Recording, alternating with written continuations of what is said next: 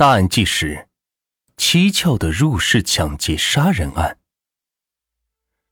王明是一家电信类公司的网络部员工，今年三十二岁的他，向来每天八点钟是准时上班，从未无故脱岗。可当天却一直没有到单位。单位的领导打他手机，发现不仅是他，就连同在公司做临时工的王明的妻子郭宝娥，也都一直没有开手机。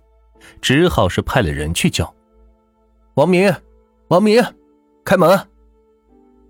敲门声是持续了五六分钟，仍不见人来开门，来人只好是走了。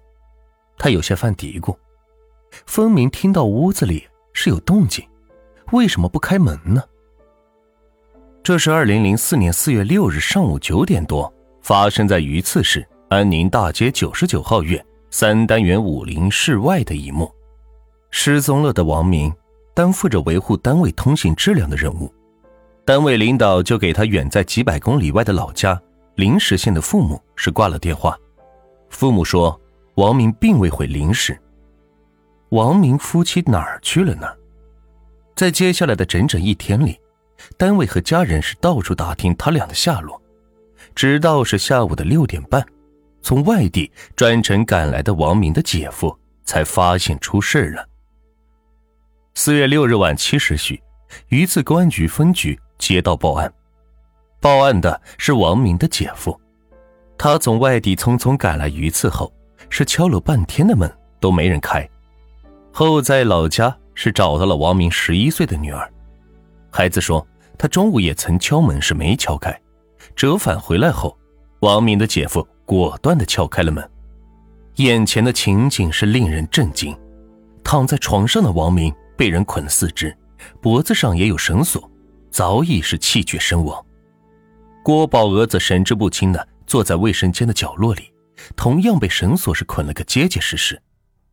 五分钟后，晋中市公安局副局长兼榆次分局局长郭其明便率大批侦查人员赶到案发现场。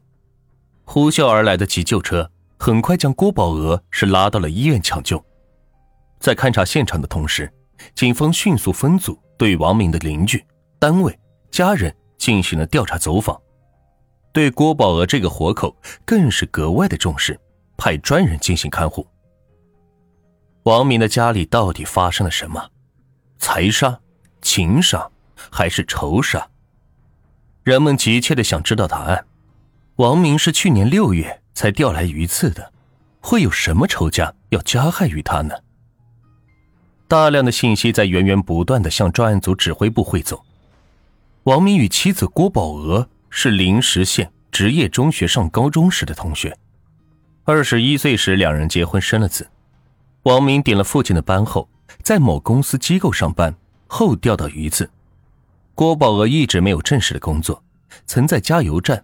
碳素厂、幼儿园打过工，后被王明所在的公司照顾，聘为临时工。两口子在家人和同事们看来，一直是幸福美满的。作为待遇优厚企业的普通员工，王明的工资比较高，两口子是踏实上进，妻子漂亮勤快，就这样组成了一个美满幸福的三口之家。没有感觉有什么仇家，更不可能有啥婚外情。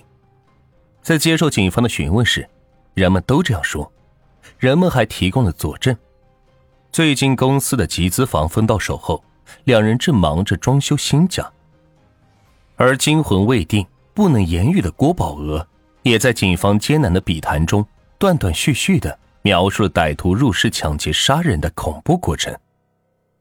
当日早上七点多，两名歹徒破门而入，其中一人是闯入卫生间。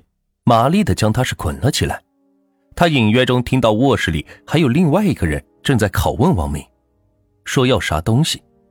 王明说没有，还听到了王明被打的惨叫声。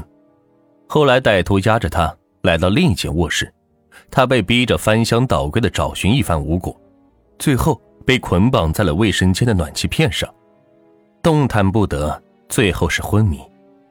他说，两名歹徒临走时。商量过要不要杀他灭口。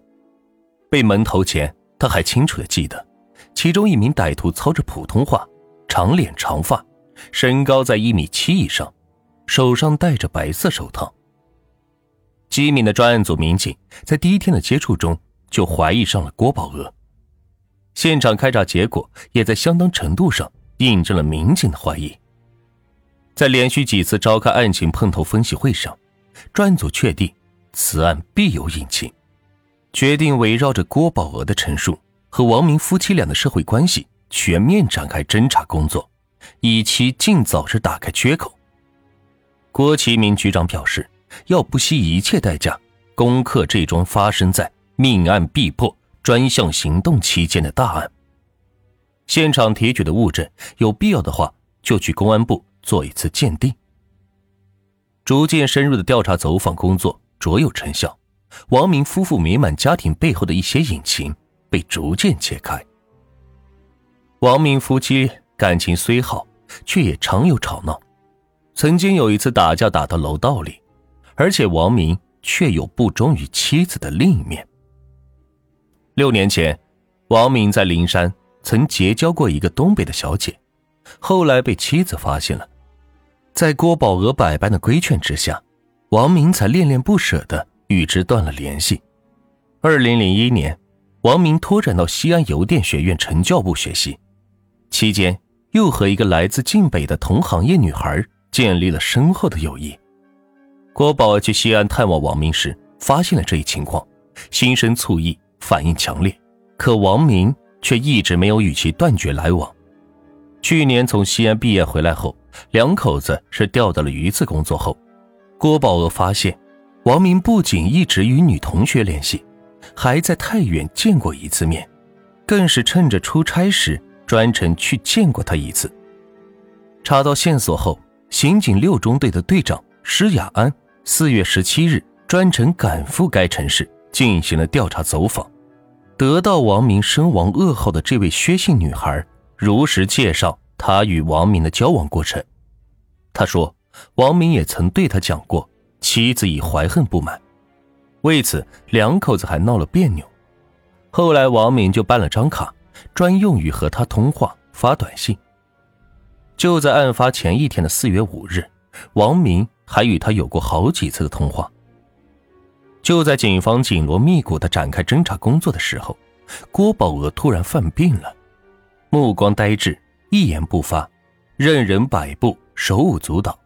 期间是嘟囔了几句“走了，走了”之类的话，有时竟是哼唱起了小调。